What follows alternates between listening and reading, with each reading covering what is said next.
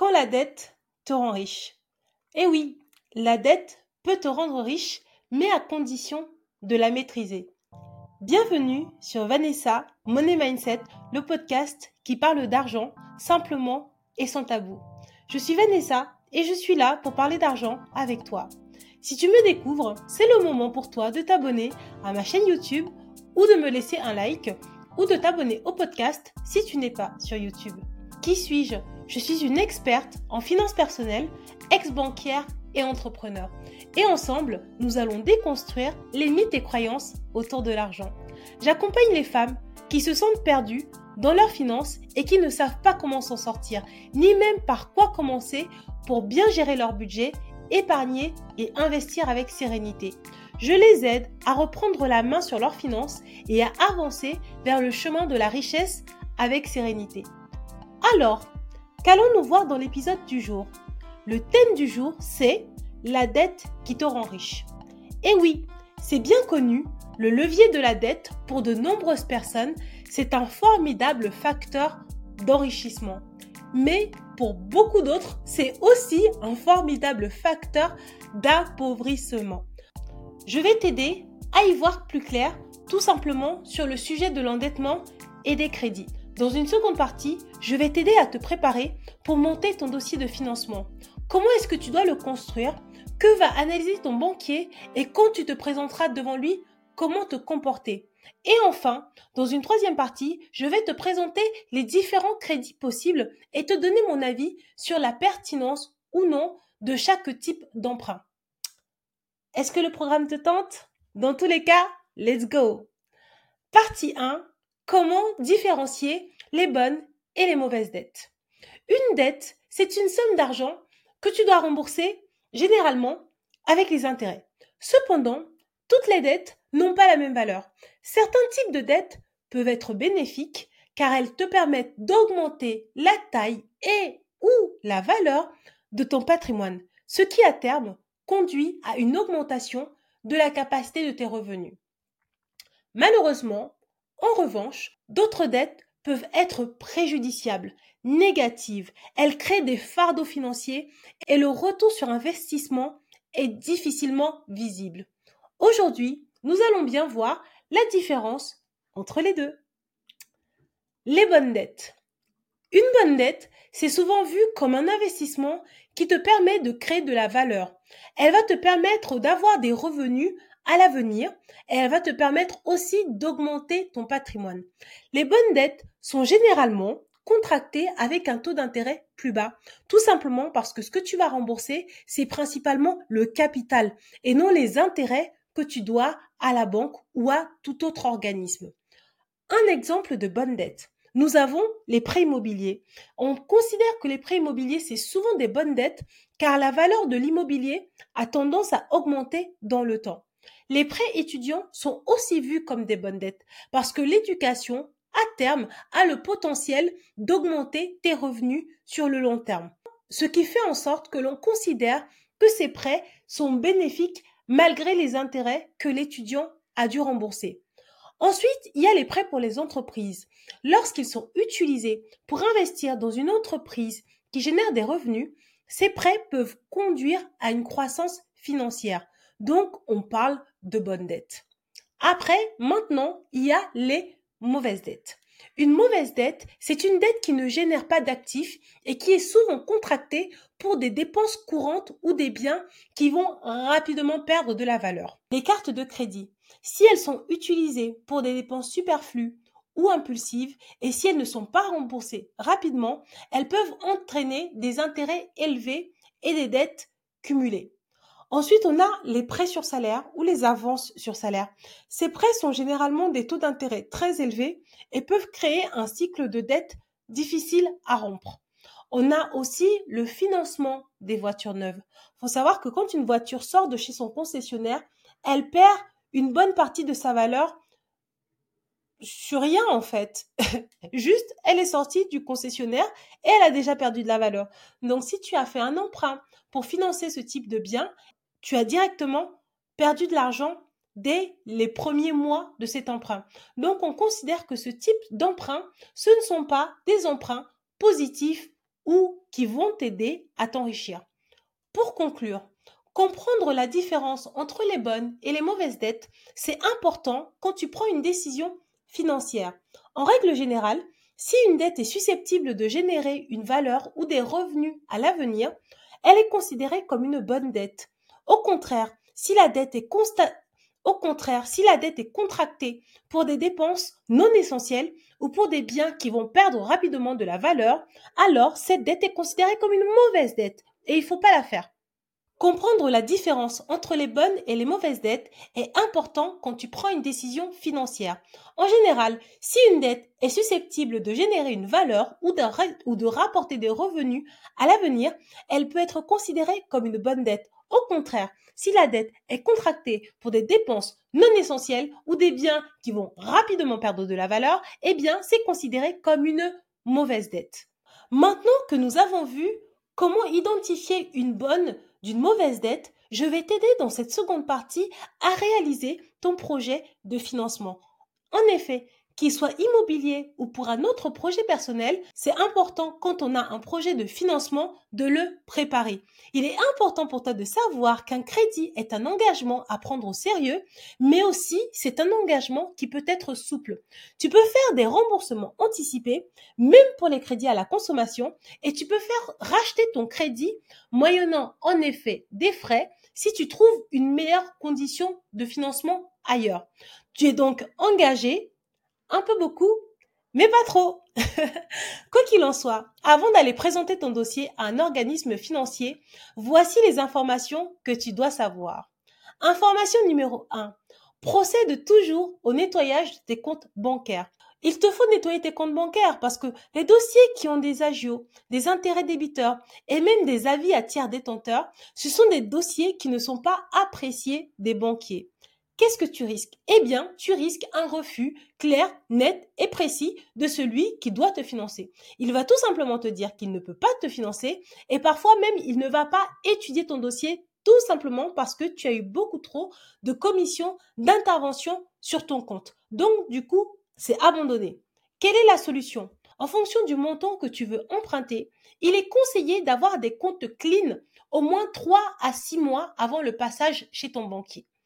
Ensuite, information numéro 2. Prends en compte la vérification des comptes et des opérations. Très souvent, la vérification des comptes est quelque chose qui est réalisé avec un maximum de sérieux, car le but est de prêter de l'argent à des clients qui sont solvables, pas à des clients qui demandent de l'argent juste parce qu'ils en ont besoin. Moralité, tu peux avoir besoin d'un prêt si tu n'es pas en mesure de prouver que tu pourras le rembourser, ton prêt et ton dossier ne passera pas. Si tu masques tes comptes, si tu caches des lignes de crédit, si tu oublies d'apporter quelques relevés de compte, qu'est-ce que tu risques? Si ton banquier est rigoureux, cela va se voir et tu n'auras pas ton crédit. Quelle est la solution dans ce cas-là? Ne marque pas un but contre ton propre camp. Joue la carte de la transparence. La troisième information qui est importante pour toi de savoir, c'est qu'il faut avoir en tête que tu es certes le client, mais tu peux négocier. Lorsque tu sollicites un établissement de crédit, il est indispensable pour toi de savoir que tu peux négocier le taux et demander à ton banquier de te proposer un taux plus intéressant que celui qu'il te propose la première fois. Ton argument aura encore plus de poids si tu lui présentes une offre de la concurrence avec un taux plus intéressant. Il va avoir envie de te proposer quelque chose, de s'aligner si tu es un bon client tu as un bon dossier et que c'est important pour lui de conserver cette relation bancaire. Maintenant que l'on a vu les différentes informations à avoir en tête pour monter ton dossier de financement, je vais t'aider à identifier les différents types de prêts. Voici une liste des principaux types de crédits à la consommation et leurs caractéristiques générales. Tout d'abord, on a le crédit personnel. C'est un crédit avec aucune affectation derrière. Ce qui signifie que quand tu le contractes, tu peux l'utiliser comme bon te semble et tu n'as pas besoin de te justifier concernant l'utilisation des fonds. Le remboursement se fait généralement par, paiement mensuel sur une période déterminée. Mon avis sur ce type de prêt, c'est qu'ils sont tout simplement à éviter. Je te conseille de construire une épargne et de décaler ton projet. Je te déconseille évidemment d'aller souscrire un prêt sans affectation pourra les consommer. Ensuite, on a les crédits renouvelables. On parle aussi de crédits revolving. On parle aussi de, de réserves renouvelables. Bref, ce type de crédit a beaucoup de noms. En termes de caractéristiques, il s'agit d'une réserve de crédit renouvelable similaire à une carte de crédit et tu peux emprunter et rembourser de manière répétée jusqu'à un certain plafond. Et parfois, en termes de durée, eh ben c'est presque illimité. Maintenant, il y a eu certains amendements de loi qui ont, qui ont fait obliger les banques à supprimer ces crédits, ces lignes de crédit pour les clients qui ne les utilisaient pas. Néanmoins, faut savoir qu'un crédit revolving, c'est quelque chose qui se renouvelle encore et encore et encore. Et en matière de remboursement, tu peux rembourser en fait un pourcentage du solde dû chaque mois avec la possibilité de réutiliser la réserve de crédit que tu as remboursé une fois que tu as remboursé. Bref, c'est un peu le serpent qui se mord la queue et c'est un type de crédit que moi je considère comme très dangereux car si tu es soumis aux pulsions euh, de consommation, ce type de crédit peut tout simplement ne jamais prendre fin. Enfin, on a les crédits auto. C'est des crédits spécifiquement destinés à l'achat d'un véhicule. Le taux d'intérêt peut varier en fonction de la durée du prêt et de ton dossier de crédit. Généralement, le crédit est remboursé sous une période fixe et mensuellement. Pour moi, les crédits voitures font partie des crédits qui peuvent être indispensables, mais que l'on doit ou peut prendre après avec précaution, car la voiture perd rapidement de sa valeur. Si tu ne t'enrichis pas avec ce type d'emprunt, à part si ta voiture est indispensable pour aller travailler, si tu fais ce type d'emprunt pour les loisirs, pour moi, c'est une mauvaise idée. C'est simple.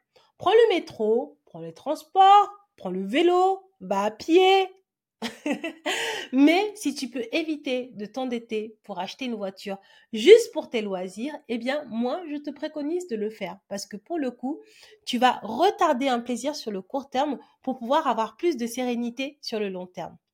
Enfin, on a les crédits travaux. Ce type de crédit est destiné aux travaux de rénovation ou d'amélioration de l'habitat.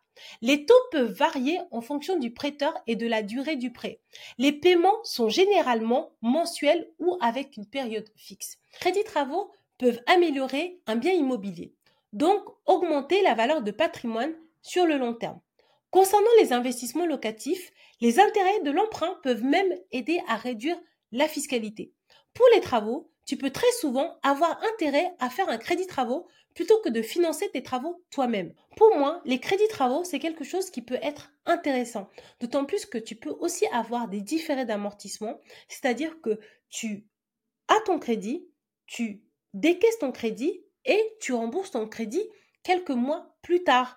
Bon, après, à voir en fonction de ta trésorerie et de tes besoins. Si tu peux rembourser ton crédit rapidement, c'est parfois pas plus mal, mais c'est important de savoir qu'il peut y avoir un décalage entre la date de décaissement du crédit et le début, du remboursement des euh, mensualités. Enfin, il y a le crédit étudiant. Le crédit étudiant est spécialement conçu pour les étudiants pour financer leurs études ou leurs dépenses liées à l'éducation. Les taux d'intérêt peuvent être bas et certains prêts étudiants offrent des conditions de remboursement flexibles. Le remboursement peut être différé jusqu'à la fin des études. Ça veut dire qu'on peut attendre que tu termines tes études pour commencer à rembourser ton crédit étudiant. Pour ma part, il s'agit parfois de crédits que l'on fait quand on n'a pas le choix. Cependant, je préconise toujours de privilégier l'apprentissage qui va te donner un salaire, un emploi et une expérience professionnelle plutôt que de passer par la case emprunt étudiant.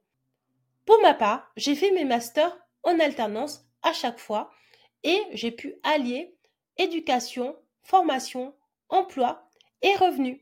Concernant le dernier point, il s'agit du découvert. C'est aussi une forme de crédit et j'en ai longuement parlé lors de l'épisode 26 de la saison 2. Donc je ne vais pas en reparler maintenant. On arrive au terme de cet épisode et j'ai à cœur de te dire qu'il est essentiel de bien comprendre les termes et les conditions de chaque type de crédit à la consommation quand tu te lances ou quand tu souhaites te lancer. Cela implique de comprendre les taux d'intérêt, les frais et les modalités de remboursement avant de souscrire un prêt.